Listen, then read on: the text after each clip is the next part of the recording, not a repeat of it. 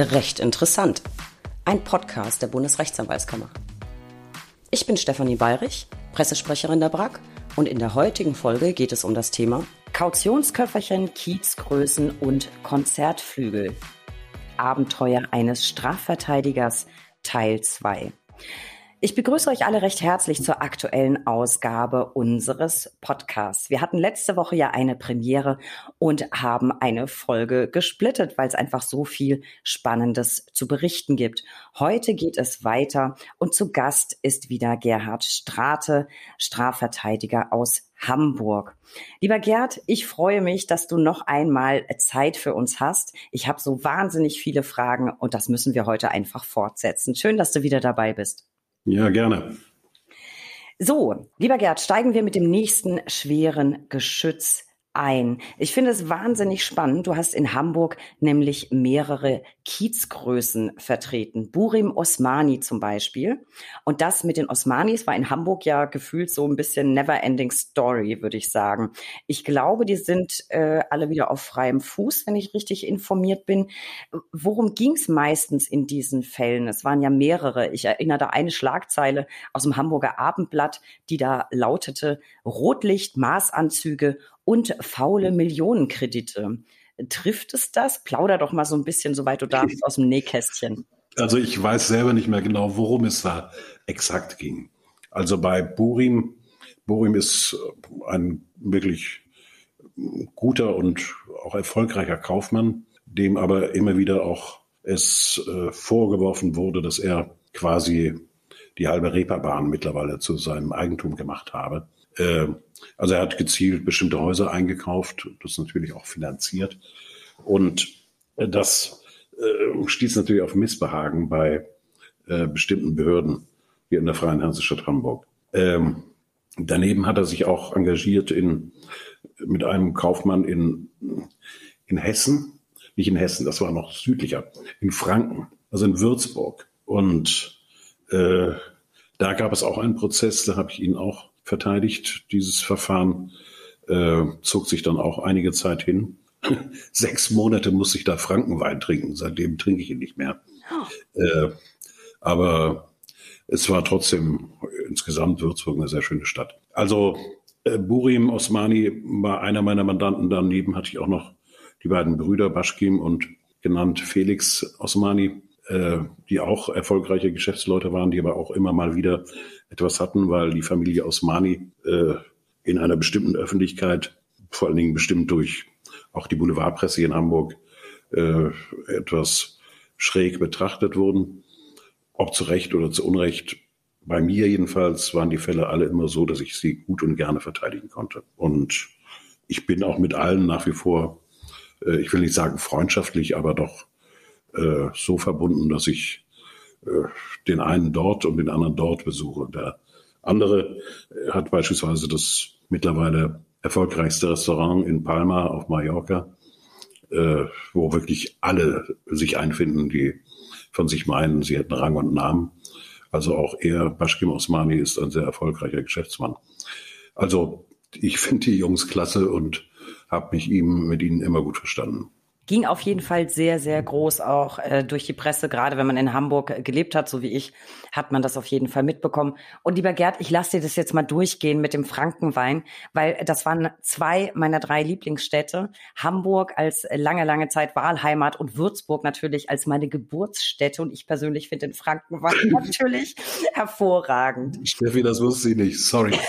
Nein, du darfst das, du darfst das. Äh, bleiben wir mal beim Kiez. Das ist jetzt mein persönlicher Lieblingsfall. Ähm, du hast auch den sogenannten deutschen Kiezpaten Ringo Klemm vertreten. Und als äh, der letztlich ähm, inhaftiert wurde, titelte die Presse unter anderem Das Ende einer Ära. Ich glaube, den Namen haben vielleicht die meisten schon irgendwann mal gehört. Ich habe natürlich, weil ich immer meine Hausaufgaben mache, trotzdem recherchiert vor dieser Folge und ich habe Folgendes herausgefunden. Ringo Klemm war der Kopf der Chicago-Bande, die sich so in den 70er Jahren gebildet hat. Und neben der Chicago-Bande gab es dann in Hamburg noch die GmbH und ich bin fast vom Glauben abgefallen, die Nutella-Bande. Alles kleinere Zuhälter- und Drogenhändlerorganisationen, so ein bisschen speziell spezialisiert auf Kokain. Und aufgrund ihrer Nähe zum Auftragsmörder Mucki Pinsner wurde die Chicago-Bande seinerzeit wirklich als die gefährlichste unter den drei Banden eingestuft. Und den Namen, und ich war so begeistert, als ich das alles gelesen habe, Na der Name Chicago-Bande hat seinen Ursprung wohl darin, dass das Hauptquartier ein gleichnamiges Eiscafé am Hans-Albers-Platz war äh, oder so ähnlich. Und das Chicago galt unter anderem als Treffpunkt eines ganz harten Kerns von Zuhältern.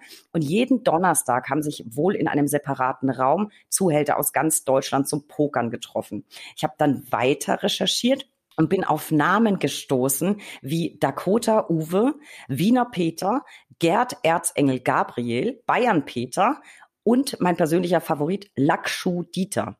Ich hätte mich um ein Haber der Vorbereitung auf diese Folge stundenlang verrecherchiert sozusagen. Das liest sich alles wie so ein richtig schöner, guter alter Film. Ähm, zumal Ringo dann ja äh, nach Costa Rica abgehauen ist, wie ich gelesen habe. Später wurde er ausgeliefert und vor Gericht gestellt. 2021 ist er dann verstorben.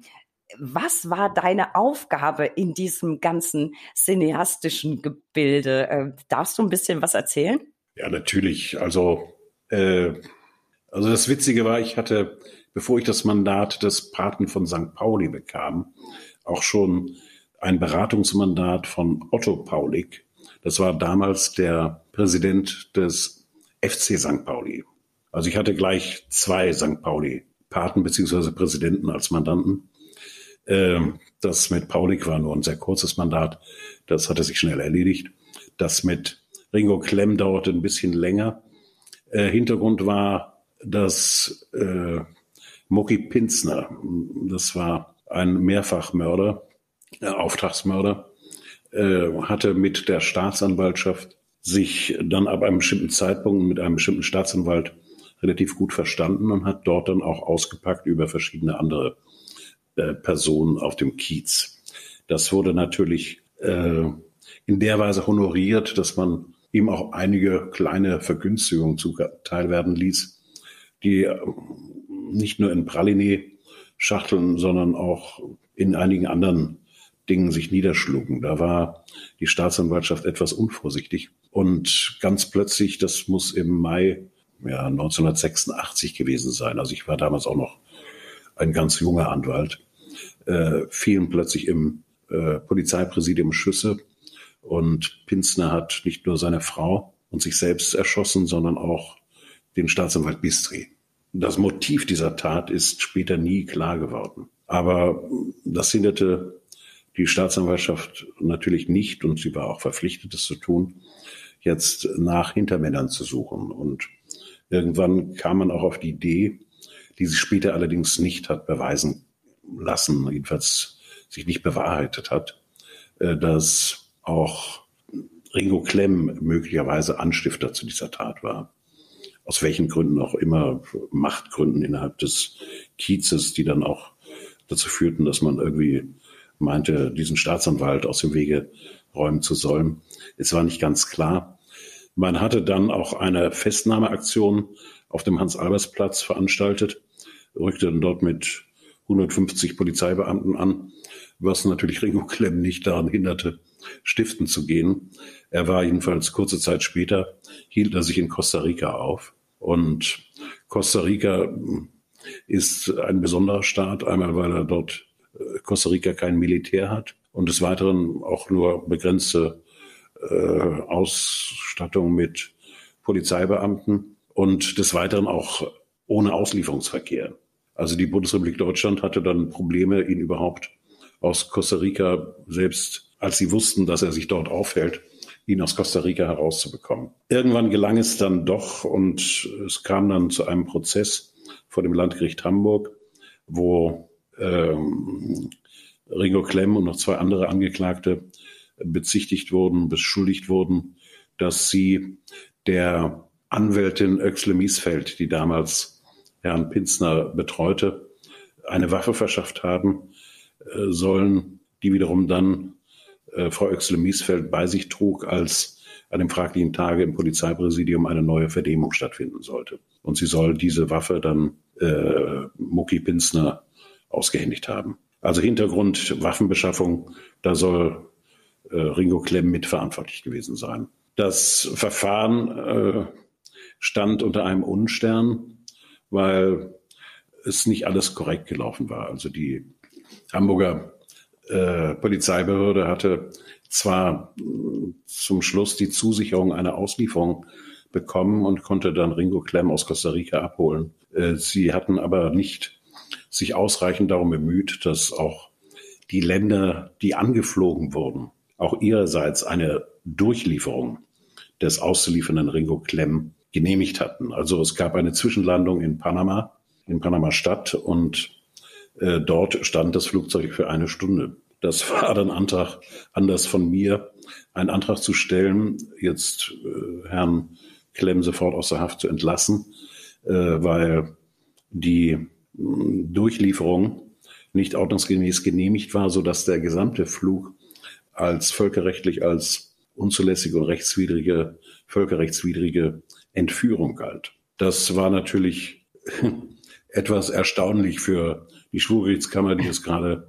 äh, den Mord an Herrn Bistri und die Vorgeschichte abhandeln wollte, dass man nun plötzlich Herrn Klemm als jemanden darstellt, der Opfer einer staatlichen Entführung geworden ist. Aber nichtsdestotrotz, das hatte gute Argumente auf seiner Seite. Und ich hatte auch selbst von Fachjuristen einigen Beifall bekommen. Äh, es wurde dann natürlich zum Schluss abgelehnt. Und es war aber so, dass durch einen solchen Antrag am Anfang, das ist häufig so, dass man in einem Strafprozess auch Zeichen setzen muss, dass man sich nicht alles gefallen lässt. Das führt dann auch dazu, dass das Gericht vorsichtiger wird. Und im Ergebnis, ich meine, dass der Prozess etwa ein halbes Jahr gedauert hat, war es dann auch so, dass äh, Klemm und auch den anderen beiden äh, Beschuldigten lediglich eine fahrlässige Tötung zum Vorwurf gemacht wurde und sie dann auch noch am Tag des Urteils aus der Haft entlassen worden waren. Das war mein Erlebnis mit Ringo Klemm. Er ist dann später etwas vom Wege abgekommen. Er hatte dann mit äh, BTM gehandelt, mit Koks. Und da hatte ich dann keine Lust mehr, ihn weiter zu verteidigen. Also es ist nicht so, dass ich aus inhaltlichen Gründen irgendjemanden oder persönlichen Gründen irgendjemanden ablehne. Aber wenn Sie schon auf der einen Seite jemandem erfolgreich wieder einen Weg zurück geebnet haben und dann passiert wieder so eine Geschichte, dann soll das jemand anders machen. Also da hatte ich dann keine Lust mehr auf. Das kann ich, das kann ich verstehen. Aber Gerd, ich wäre tatsächlich gern Mäuschen gewesen in dem Moment im Gerichtssaal, als du mit der Nummer angekommen bist. Das ist, glaube ich, nichts, womit man rechnet im Rahmen einer, einer Strafverteidigung wegen einer fahrlässigen Tötung, dass dann, ja, ähm, ja sowas wie mit der Durchlieferung kommt und einer Entführung. Spektak spektakulär. Ich könnte ja immer Stunden, stundenlang zuhören. Äh, und gerade dieses Thema hat mir einfach so gut gefallen mit diesen wunderbaren cineastischen Spitznamen. Ich bleib da bei Lakshu Dieter, finde ich, ist. Ja, ist, ich hab, die Typen habe ich alle nicht kennengelernt. Das ist noch die Verteidigergeneration vor mir. Ah, du warst, äh, gibt das Chicago also, gibt's ja ich wahrscheinlich. Ich habe Ringo gehabt als Mandanten, die Osmanis. Ja. Aber so diese ganzen Größen, die du jetzt da benannt hast von der GmbH und Nutella-Bande und so weiter, die habe ich alle nicht gehabt. Weißt du eigentlich, warum, Nutella, später auch warum heißt die eigentlich Nutella-Bande? Wie? Warum heißen die Nutella-Bande? Das weiß ich auch nicht. Also ich, Nutella und GmbH, das waren so zwei konkurrierende Banden. Also ich finde es auf jeden Fall wunderschön und man fühlt sich gedanklich gleich so in das ganz alte Hamburg irgendwie zurückversetzt. Vielleicht sogar noch in Schwarz-Weiß, ich weiß es nicht. Ich finde es herrlich. Also was das alte Hamburg anbelangt, auf dem Hans-Albers-Platz wurde, ich glaube 1986, es war noch kurz vor der äh, versuchten Festnahme, auf dem Hans-Albers-Platz noch ein Denkmal für Hans Albers äh, eingeweiht, das der äh, bekannte Künstler Jörg Immendorf gestaltet hatte. Und bei dieser Einweihung standen dann quasi Ringo Klemm, der damalige Bürgermeister Klaus von Donani und äh, Jörg Immendorf quasi in einer Reihe. Also davon gibt's auch Fotos, aber äh, die konnten wir dann in dem Prozess nicht mehr zeigen, um jetzt Herrn Klemm ein besonderes Maß an Glaubwürdigkeit oder Wertschätzung zu verschaffen. Das war nur so eine kleine Pointe am Rande. Auf jeden Fall äh, wunderbare Geschichten. Ähm, ein anderer Fall, über den ich mit dir sprechen möchte, das äh, brennt mir ähm, tatsächlich unter den Nägeln. Motassadegh. Munir el Motassadegh wurde im weltweit ersten Prozess um die Terroranschläge am 11. September als Mitglied der Hamburger Terrorzelle und damit als Helfer angeklagt. Er wurde erstinstanzlich verurteilt und musste dann auch ab 2001 eine Freiheitsstrafe wegen Komplizenschaft mit Mohammed Atta ähm, verbüßen oder mit den vielfachen Mördern um Mohammed Atta herum. Äh, du hast Motassadegh in der Revisionsinstanz vertreten. Warum? War das eine schwere Entscheidung für dich oder hast du sofort gesagt, du übernimmst das, weil das ist ja schon eine Konstellation, die einem jetzt nicht jeden Tag begegnet? Das nicht, in der Tat. Aber ich habe ja schon in dem letzten Podcast mal gesagt, ich gehe immer grundsätzlich lehne ich niemanden von seiner Person oder auch von den Inhalten, die er vertritt, ab. Also ich höre mir immer erst einmal alles an, was der Betreffende vorträgt. Und ich gehe immer noch von dem Grundsatz aus, es sind alles Gottes Kinder, auch wenn für manche der Gott Allah heißt und für andere der Almighty. Äh, also für mich war es so, dass mir dieses Mandat auch erst in der Revision angetragen worden war. Und das war auch spannend, weil äh, in diesem Verfahren ging es darum, dass die Hintergründe auch des Agierens der Hamburger Zelle, äh, so the Hamburg Cell äh, wird es bei den Amerikanern genannt, also diese sechs Personen, Alger, äh, Atta, äh, Badai und äh, letztlich auch dann äh, Motassadegh, äh, welche Hintergründe die noch hatten. Also wurden sie von Al-Qaida direkt finanziert, von den Saudis, die am meisten den Terror finanzieren, auch heute noch. Äh, das war nicht so ganz klar. Und äh, es gab dann Bemühungen auch der Verteidigung, da mehr Klarheit hineinzuschaffen, vor allen Dingen auch seine Verbindung zu Binal Ship. Das war ganz interessant. Binal Ship war auch einer der aus der Hamburg-Zelle, der äh, später in Afghanistan, glaube ich, verhaftet worden ist oder in, jedenfalls dann auch schon auf Guantanamo war. Und äh, Binashib hatte auch geredet. Er war vernommen worden, möglicherweise auch unter dem Einfluss von bestimmten Methoden der Vernehmung, wie sie in Guantanamo möglich und üblich waren. Ähm, diese Vernehmungsprotokolle wollte die Verteidigung gerne haben und die äh, amerikanischen Geheimdienste und natürlich vor allem auch dann die amerikanische Regierung hatten sich aber geweigert, solche Papiere mit den Inhaltsangaben über das, was Bina Schipp gesagt hat, äh, zu erhalten. Die Verteidigung hatte sich damals erhofft, dass äh, Bina Schipp möglicherweise über Motassadegh entlastende Bekundung gemacht hat. Hat er dann später auch tatsächlich, wir haben später noch ein Wiederaufnahmeverfahren für ihn betrieben. Das war allerdings mehr der Kollege Udo Jakob, mittlerweile verstorben, der das gemacht hat. Also Bina Schipp hat später, zu einem sehr viel späteren Zeitpunkt, auch sich schriftlich geäußert und Motassadegh entlastet. Aber nichtsdestotrotz, er wurde dann verurteilt wegen zweier äh, Handlungen. Und zwar äh, einmal soll er äh, eine Bargeldüberweisung äh, über 5000 D-Mark äh, vollzogen haben und an Binal Schib nach Düsseldorf. Das Geld ist dort dann in Empfang genommen worden. Und äh, des Weiteren soll er äh, den äh, der Cousine eines Mitbeschuldigten, der damals mit unter den späteren Attentätern auch war, verschwiegen haben, dass sich dieser Mittäter in Amerika aufhält, sondern soll denen gesagt haben, er sei verreist und würde irgendwo in Tschetschenien sich aufhalten.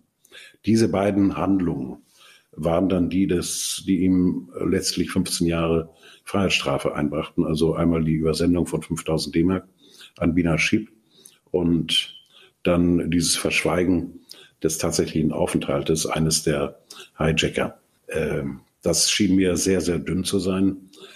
Aber wir wollten dann natürlich oder die Verteidigung, ich war damals in dem ersten Prozess nicht mit dabei, wollte natürlich aufdecken, dass Binashib möglicherweise auch entlastend ausgesagt hat. Das wurde aber dann verweigert. Das führte dann zu, ich wurde dann beauftragt von ihm in der Revision Und das führte dann zu einer Grundsatzentscheidung des Bundesgerichtshofs, die sogar in der amtlichen Sammlung, ich glaube im 49. Band, veröffentlicht ist im Jahre 2004, äh, wo der Bundesgerichtshof klar sagte, dass äh, die gänzliche Verweigerung des Zuganges zu äh, zentralen Beweismitteln durch eine staatliche Behörde, sei es auch eine ausländische staatliche Behörde, müsse bei der Beweiswürdigung maßgeblich berücksichtigt werden.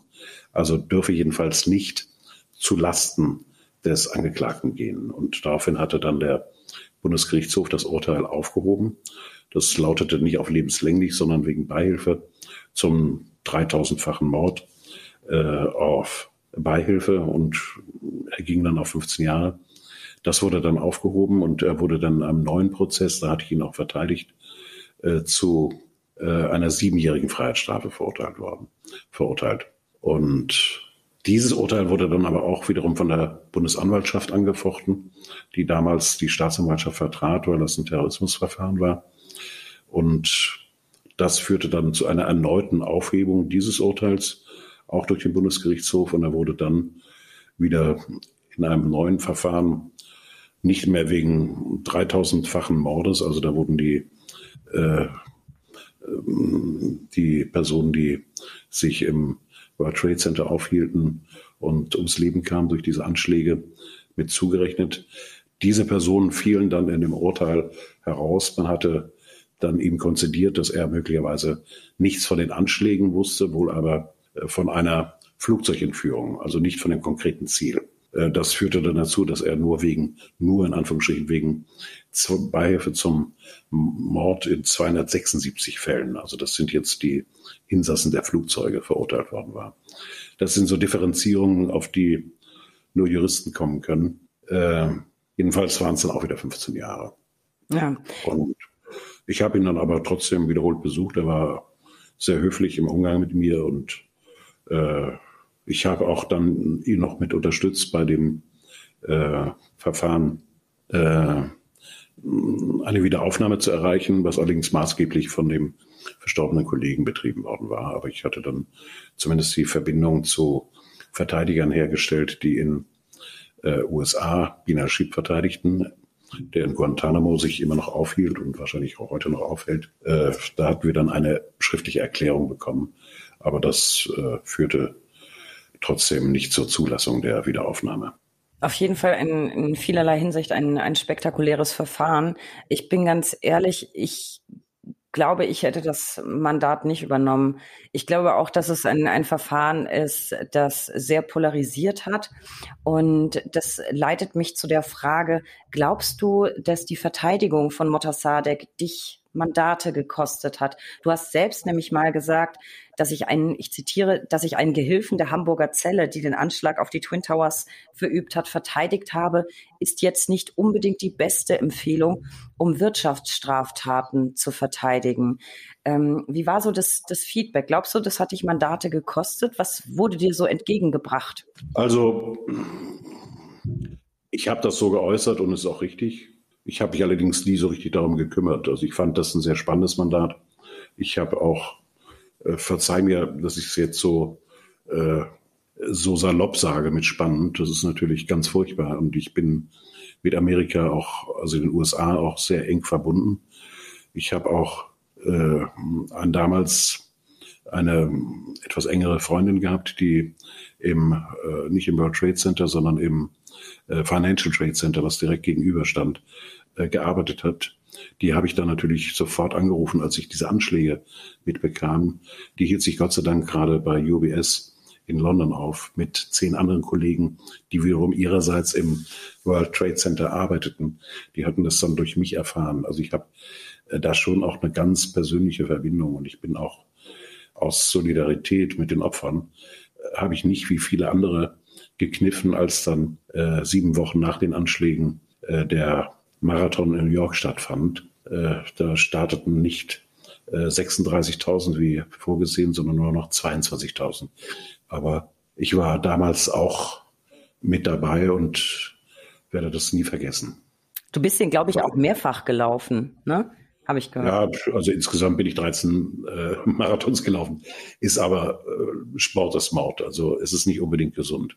Man fühlt sich natürlich großartig, wenn man am Ziel ist.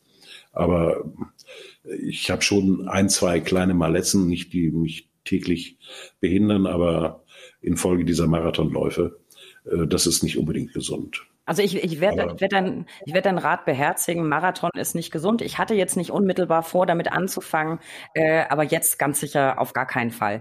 Also ja. ich, in Berlin bin ich auch dreimal den Marathon gelaufen. Ja, sehr, sehr, also. be sehr beeindruckend. Für, für mich ist, ist das nichts.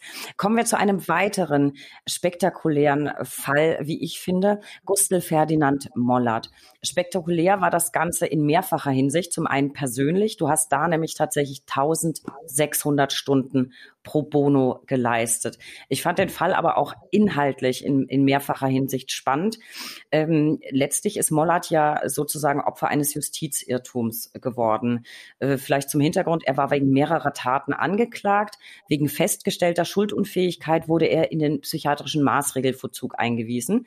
Und über fünf Jahre lang wurde diese Einweisung in mehreren Instanzen immer wieder bestätigt und bestätigt. Später gab es dann aber massive Zweifel an den erhobenen erhobenen Vorwürfen. Und in einem Wiederaufnahmeverfahren wurde Mollert dann eben freigesprochen. Der Fall ging ganz, ganz groß durch die Medien und es wurde im Zuge dieses Verfahrens dann der Vorwurf laut äh, von Schwarzgeldgeschäften von oder gegen Mitarbeiter der heutigen äh, Unicredit Bank.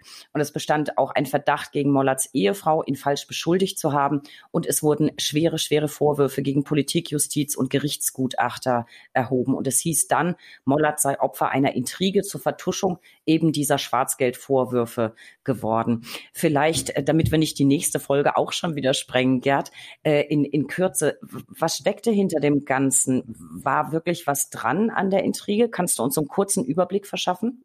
Also man konnte sich schon vorstellen, dass da was dran war. Also die Ehefrau von Mollert war, das wurde auch nie bestritten, äh, regelmäßig mit Geldtransporten der Filiale der Hypovereinsbank, das waren die Schuldigen, die gehörte später, wurde teilweise dann von Unikredit übernommen, äh, beschäftigt. Und äh, da gab es damals regelmäßig Geldtransporte, Bargeldtransporte äh, in die Schweiz, auch nach Luxemburg. Davon wusste Mollert. Und das hat er dann auch irgendwann, als der Streit mit seiner Frau hochschwappte, äh, brachte er das dann auch mit ins Spiel. Äh, ich nehme im Nachhinein an, dass die Ehefrau nicht wegen dieser Vorwürfe, sondern ihn einfach loswerden wollte, weil er auch sicherlich eigen war. Man kann auch sagen, kauzig war. Ich will jetzt nicht über den fränkischen Charakter Die sind sehr ambivalent. Also sie sind sehr auf ihre Rechte bedacht in einer positiven Weise und das zeigte auch die Widerständigkeit von Mollert, dass er sich das nicht alles hat gefallen lassen, was ihm zugute kam. Aber diese Widerständigkeit schlägt auch manchmal um in Rechthaberei. Also ich habe auch das im persönlichen Verhältnis zu ihm erleben müssen. Das ist nicht unbedingt immer so, dass es äh, leicht erträglich war.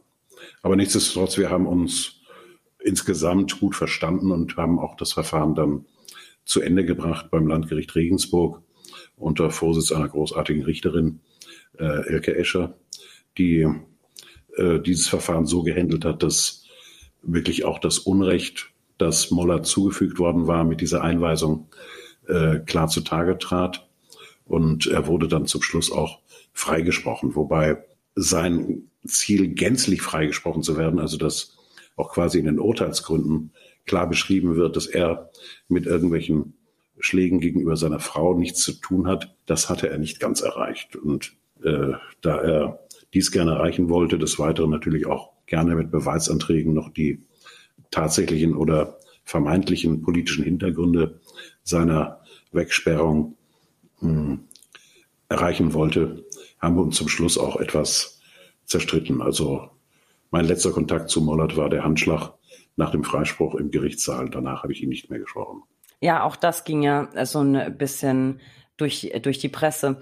Was ich auch der Presse entnommen habe, kann mich erinnern, dass gegen dich im Zusammenhang mit dieser Mollert-Sache auch ein Ermittlungsverfahren mal wieder geführt wurde.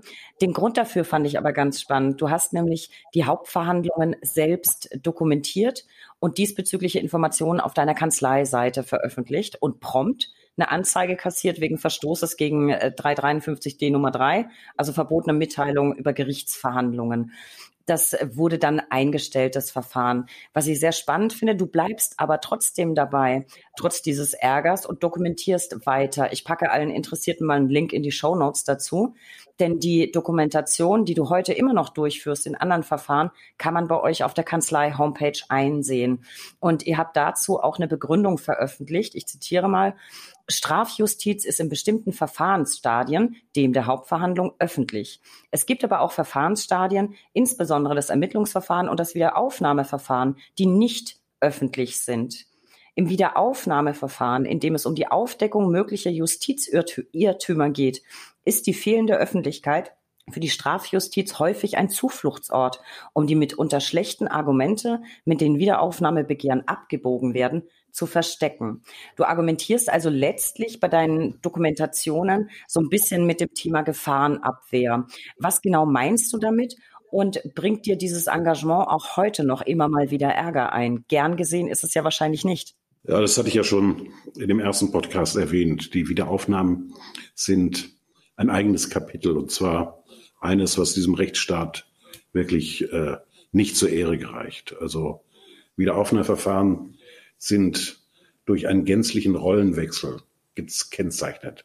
Also ich trete als jemand auf, der neue Tatsachen vorträgt, neue Beweismittel und behauptet, dieses Urteil, das der Betreffende erdulden und manchmal dann auch äh, die Vollstreckung äh, über mehrere Jahre hinnehmen musste. Diese Urteile sind manchmal falsch. Und ich trage dann neue Beweismittel vor und vertrete dann quasi äh, den Wahrheitsfindungsprozess immer noch mit gleicher Emphase, wie ich es eigentlich dann auch von den Staatsanwälten und von den Richtern erwarte. Aber da tritt ein vollständiger Rollenwandel ein, weil die Staatsanwaltschaften und die Richter, die dann sich mit dem Wiederaufnahmegesuch befassen müssen, das ist zwar in der Regel eine andere Kammer oder auch ein anderes Landgericht, treten aber immer dann als Verteidiger des alten Urteils auf. Also sie verteidigen jetzt nicht unbedingt mehr die Wahrheit, sondern einfach ihre Verteidigung lebt von einer Vergötzung der Rechtskraft. Also die Rechtskraft, die den Rechtsfrieden herstellt. Ob das dann ein tatsächlicher Rechtsfrieden ist, der auch darauf baut, dass hier Wahrheit hm, zugrunde gelegt wurde, äh, das ziehen sie dann nicht mehr in Frage. Und das ist ein gänzlicher Rollenwechsel, der auch dazu führt, dass zum Teil mit unendlich verqueren Argumenten und auch gezielten Missverständnissen der Vortrag im Wiederaufnahmeverfahren weggedrückt wird. Das ist manchmal nur schwer zu ertragen. Vor dem Hintergrund habe ich dann auch beschlossen, zumindest was Wiederaufnahmeverfahren anbelangt, äh, die jeweiligen Stellungnahmen nicht nur von mir, sondern auch das schwarze Material der Gegenseite, also Staatsanwaltschaft und auch die Gerichte, jeweils auch in meiner, äh, auf meiner Homepage zu veröffentlichen. Ich bin da auch auf der Richt nicht nur auf der richtigen, sondern auf der rechtmäßigen Seite, weil dieses Verbot, äh, Dokumente aus einem Strafverfahren zu veröffentlichen, bezieht sich nur auf laufende Verfahren. Ein Wiederaufnahmeverfahren bezieht sich aber nicht auf ein laufendes Verfahren, sondern auf ein zunächst abgeschlossenes Verfahren, das rechtskräftig geworden ist, sodass ich klar sagen kann, diese Strafvorschrift greift hier nicht. Das hat mir dann auch das Landgericht in Hamburg unter Vorsitz einer großartigen Richterin, die mittlerweile auch Mitglied beim Bundesgerichtshof ist, äh, bescheinigt, dass äh, diese Vorschrift auf mein Handeln nicht zutrifft. Ich also äh, rechtmäßig handle. Deshalb tue ich das auch weiterhin. Es ist allerdings so, solche Seiten müssen auch gepflegt werden. Ich ärgere mich ein bisschen. Du hast so nett darauf hingewiesen, jetzt bei dem letzten Fall, den ich im Moment noch betreibe. Äh, das ist ein Fall, der äh, ein Urteil des Landgerichts Bielefeld betrifft. Ähm, da habe ich nur bislang mein Wiederaufnahmegesuch äh, eingestellt. Mittlerweile sind wir aber schon in einem Stadium, wo äh, die Wiederaufnahme zunächst abgelehnt worden ist, jetzt mit neuen Beweisgründen weitergeführt wird, also neuen Beweisgründen weitergeführt wird. Ähm, das hätte ich noch jetzt nachpflegen sollen, ist aber bisher nicht geschehen. Also ich schaffe es auch nicht immer, meine Arbeit zu dokumentieren. Das kostet also, ja auch wahnsinnig, dann kostet es kostet wahnsinnig viel Zeit, aber man kann sich das zu den alten Verfahren anschauen. Und ich finde es nicht nur spannend und interessant, sondern ich finde es auch sehr transparent. Und deswegen wollte ich da heute unbedingt drüber sprechen, weil es das eben auch nicht oft gibt. Gerd, einer von deinen äh, spektakulären Fällen noch äh, zum Abschluss, bevor wir so ein bisschen zum Gossip kommen. Den Fall muss ich jetzt ansprechen, dass ich die Tat mal wieder ich weiß nicht, Franken kommt heute ziemlich oft vor, äh, dass sich auch diese Tat wieder in meiner Heimat ereignete. Und eigentlich, wenn wir im Podcast über meine Heimat sprechen, sind es meist kulinarische Themen. Heute geht's mal um ein Strafverfahren. Wobei im weitesten Sinne ganz streng genommen hat auch das einen kulinarischen Touch, könnte man sagen. Das war jetzt nicht nett, aber es ist so. Es ging nämlich um eine zweimalige Verfassungsbeschwerde für einen Bauern aus Franken, der seiner Bäuerin eins mit einem gefrorenen Fleischstück über den Schädel gezogen hat. Warum ging das zweimal vors Bundesverfassungsgericht? Also ich weiß nicht, wo du die Information hast. Ich meine, wir waren nur einmal beim Bundesverfassungsgericht. Aber es kann sein, dass erfolgreichen Verfassungsbeschwerden, die dann auch hier erfolgreich war, auch eine nicht erfolgreiche vorausgegangen ist. Äh, das will ich nicht ganz ausschließen. Also ich habe natürlich die erfolgreiche Verfassungsbeschwerde primär vor Augen. Ja. Es war einfach schlicht so, die hatten, äh, also der Bauer hatte seiner Bäuerin äh, mit einem tiefgefrorenen Stück Fleisch auf den Kopf gehauen, so war jedenfalls die Anklage und war auch die Verurteilung. Äh, tatsächlich hatten die auch schon längere Zeit Streit und sie hat ihn dann bezichtigt, äh, so vorgegangen zu sein. Er hat das immer äh, abgestritten und gesagt, sie sei gestürzt und habe sich so die Verletzung beigeführt.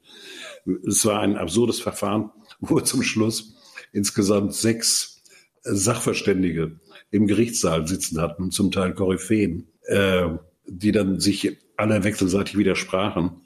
Äh, ich hatte äh, im Rahmen äh, des Verfassungsbeschwerdeverfahrens eine Verletzung der Aufklärungspflicht beziehungsweise des Anspruchs auf Gewährung rechtlichen Gehörs geltend gemacht.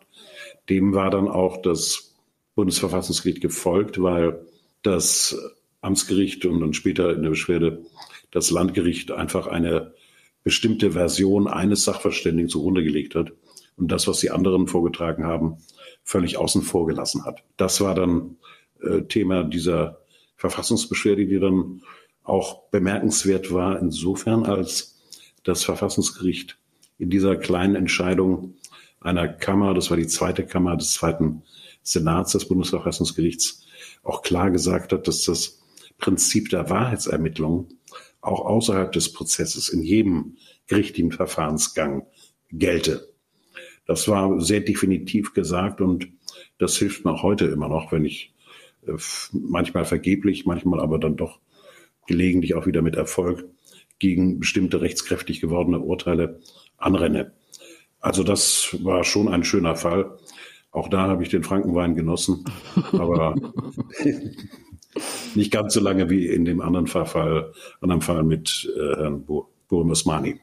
Auf jeden Fall ein, ein sehr skurriler Fall, hört man jetzt auch nicht alle Tage.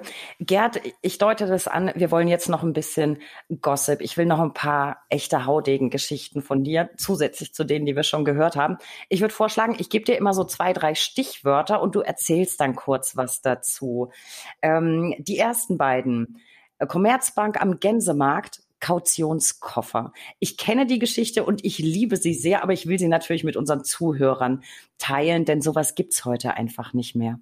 Also ich habe dir, dir diese Geschichte erzählt, weil wir damals in einem kleinen Lokal draußen in einem Sommermonat saßen und mit anderen Kollegen vom Kammervorstand noch einen kleinen Abschlusstrunk zu uns nahmen.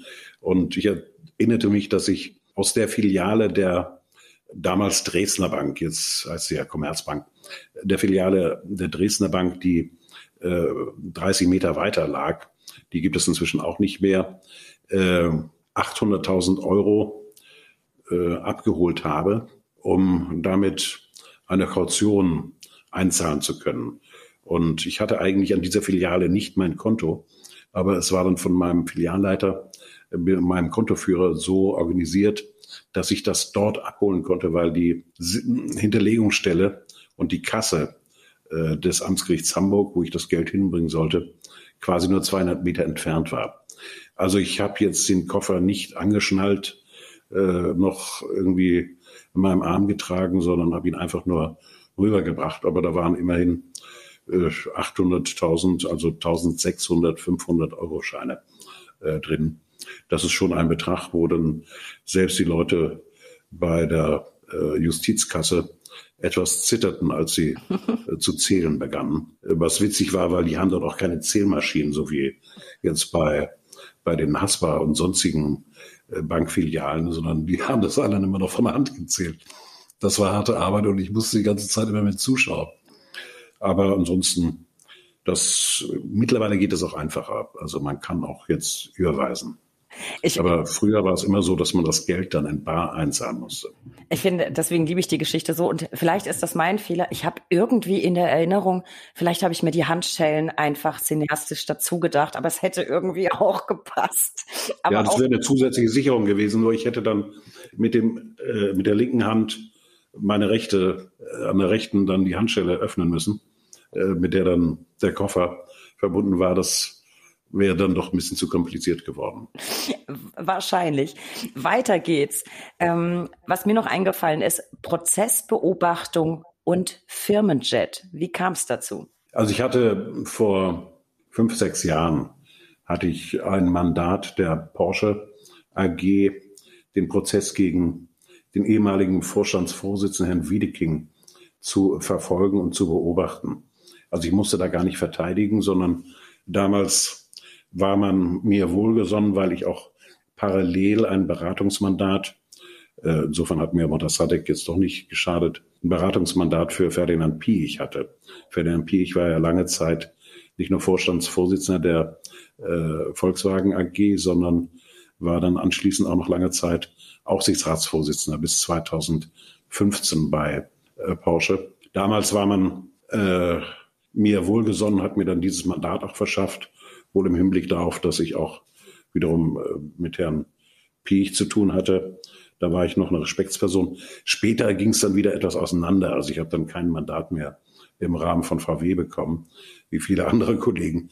Ich hätte mich auch nicht darum gerissen, weil Piech hatte ja einen eigenen Kurs und hatte auch äh, selber als Zeuge ausgesagt im Zusammenhang mit den äh, der äh, Affäre, die sich dann in großem Stile Ende 2015 anbahnte, die VW jetzt noch immer noch zu schaffen macht. Und weil Piech damals als Zeuge ausgesagt hat und sich auch gegen VW stellte, äh, bekam ich dann noch keine Mandate mehr aus der Richtung. Also das hatte sich dann damit erledigt. Aber da bin ich immer mit einem Jet geflogen. Äh, das lag daran, dass ich einen Kollegen mit dabei hatte, der nur erschwert jetzt mit öffentlichen Verkehrsmitteln fliegen konnte. Also es war keine besondere Wohltat mir gegenüber, sondern mehr dem Kollegen gegenüber. Aber spektakulär und das hat man auch nicht alle Tage. Und als du mir das erzählt hast, habe ich nur so gedacht, hm, vielleicht habe ich einfach den falschen Job. Wobei ich bin bescheiden. Also Jet finde ich überbewertet. Ein Privatheli würde mir jetzt auch reichen. Kommen, kommen wir vom Flieger zum Auto. Ich habe noch ein paar Stichworte. Bentley, Rentner, Schrotthaufen. Ja, Bentley hängt mit Piech zusammen. Also der hatte mir den Floh ins Ohr gesetzt, weil ich mit ihm und seiner lieben Frau, mit der ich immer noch in engen Kontakt stehe, äh, nicht eng, aber guten Kontakt stehe, äh, mal durch Bayern gefahren bin. Äh, und Frau Piech fuhr einen roten Bentley. Und das war einfach ein wunderschönes Auto. Und ich hatte dann die verrückte Idee, weil ich damals auch zeitweise recht gute Umsätze hatte, mir ein Bentley zu leisten. Äh, das war ein Gebrauchter. Also es war nicht jetzt ein ganz neues Stück. Der hätte wahrscheinlich äh, meinen Geldbeutel auch, äh, der hätte dafür wahrscheinlich nicht ausgereicht. Aber der Bentley war schon ein tolles Auto. Ich habe ihn aber nie, nie bei Gericht vorgefahren, weil ich dachte, das schafft nur dummes Gerede unter den Kollegen. Strate fährt jetzt ein Bentley, die muss es ja gut gehen. Äh, das wollte ich nicht.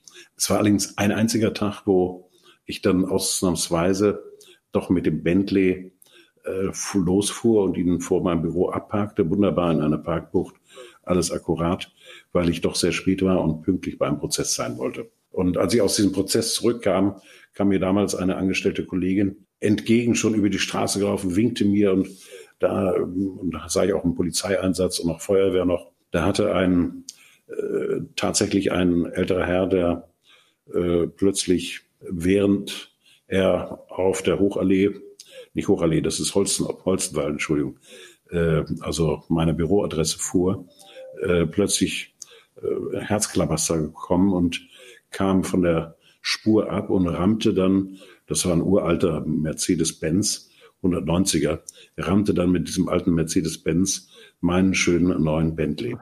Und damit war es dann mit Bentley zu Ende. Also ich gibt noch hübsche Fotos davon, wie ich neben dem Bentley stehe, äh, mit äh, heftigen äh, Beschädigungen. Aber ansonsten habe ich es danach noch nicht wieder gemacht. Also es war ein schönes Erlebnis. Er hatte 625 PS. Mit dem dicken Bentley konnte man auch einen Porsche überholen. Aber dieses Vergnügen habe ich jetzt nicht mehr, aber darauf kann ich auch gerne verzichten. Nein, und es war vor allem ein kurzes Vergnügen. Aber ich habe jetzt noch ein paar letzte spektakuläre Stichwörter für dich. Kanzlei, Steinway-Flügel, Kran. Ja, also wir haben jetzt hier in unserem Büro, wir sind hier auf drei Etagen in einer ehemaligen Hutfabrik. Äh, ganz oben quasi im Dachgeschoss, auch nochmal auf 200 Quadratmeter, einen schönen großen Raum, äh, seit sechs Jahren. Den habe ich angemietet, weil ich immer darauf scharf war. Es hat nämlich eine wunderschöne Terrasse auch noch. Und da habe ich dann mein Klavier reingestellt, was ich schon früher in meinem Büro, in meiner Wohnung äh, jetzt noch stehen hatte. Das war ein Steinway-Klavier. Irgendwann im, in der Zwischenzeit der ersten Pandemiewelle, wo man wieder meinte, es geht jetzt zu Ende, das war im August letzten, vorletzten Jahres, habe ich eine koreanische Pianistin kennengelernt, die mich ansprach nach einem Konzert, was sie mit zehn anderen Künstlern in der Halle 424, das ist so ein Veranstaltungsort in Hamburg, gegeben hatte. Und ich hatte ihr angeboten, sie könne gerne auch mal auf meinem Klavier, Steinweg-Klavier, üben und spielen. Das hat sie dann auch wahrgenommen. Wir haben dann aber mit der Zeit gemerkt, dass eigentlich ein Klavier nicht ausreicht. Sie ist eine tolle Pianistin, Singyan Lee, Lee. Aber äh, dann haben wir einfach beschlossen, jetzt schaffen wir einen Flügel an und sind dann zu Steinweh gefahren, haben uns dort die Flügel angeschaut. Äh, die waren aber unerschwinglich. Das wäre 170.000 Euro der Flügel gewesen. Den habe ich dann jetzt angemietet äh, für 410 Euro im Monat. Äh, teuer war allerdings dann noch der Transport. Äh, angemietet bei der Konkurrenz von Steinweh, aber es ist ein echter Steinweh. Und teuer war nur der Transport. Die mussten den Flügel äh, quasi 60 Meter über das Dach heben und dann auf der anderen Seite auf meiner Terrasse absetzen. Das klappte großartig, hat zu schönen Bildern geführt und auch einen kleinen Film, den ich auf meiner Homepage gestellt habe. Wir sind ja die einzige Anwaltskanzlei in der Republik, die auch einen eigenen Button Konzerte haben. Man fragt sich, was ist das denn für ein Idiot, der da plötzlich Konzerte gibt. Aber ich fand das so schön. Jetzt seit der, seitdem der Flügel dort steht, und vor allen Dingen auch im Zusammenhang mit der Pandemie und dem Lockdown. Wir haben dann regelmäßig Konzerte auch veranstaltet, auch während des Lockdowns. Und die Künstler spielten bei mir ohne Publikum. Wir haben das dann aber professionell mit Kamera aufgenommen.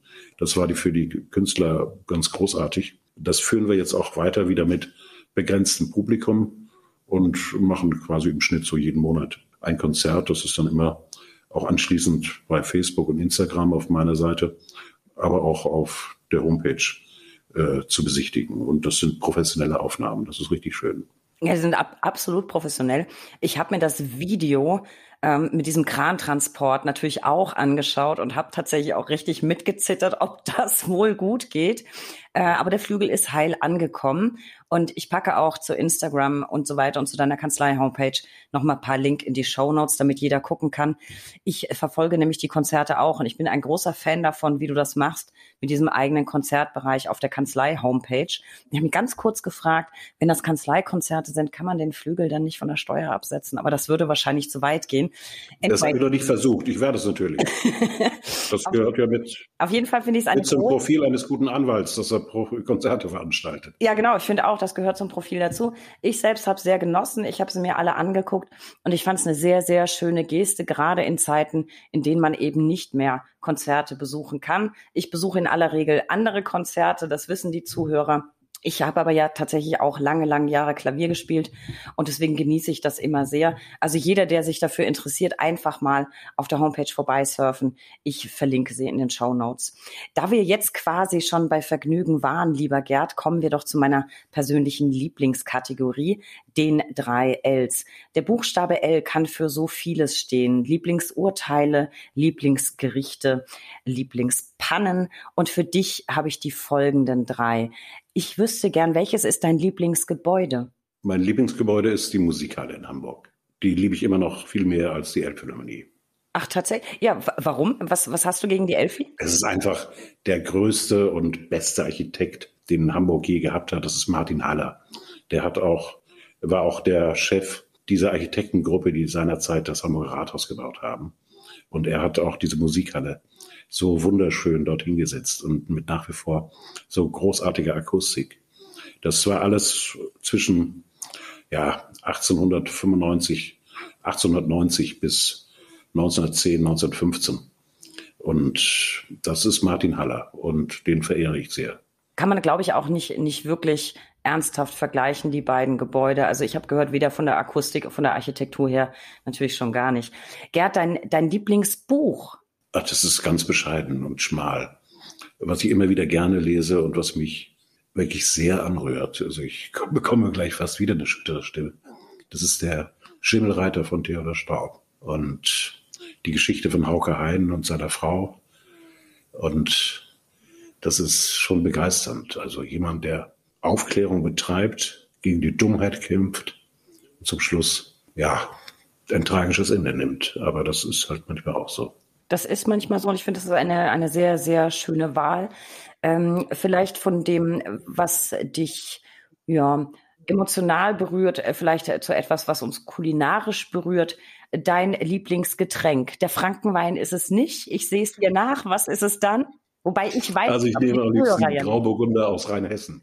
Grauburgunder aus Rheinhessen. Ja, Grauburgunder finde ich, finde ich auch, äh, geht immer sehr, sehr gut.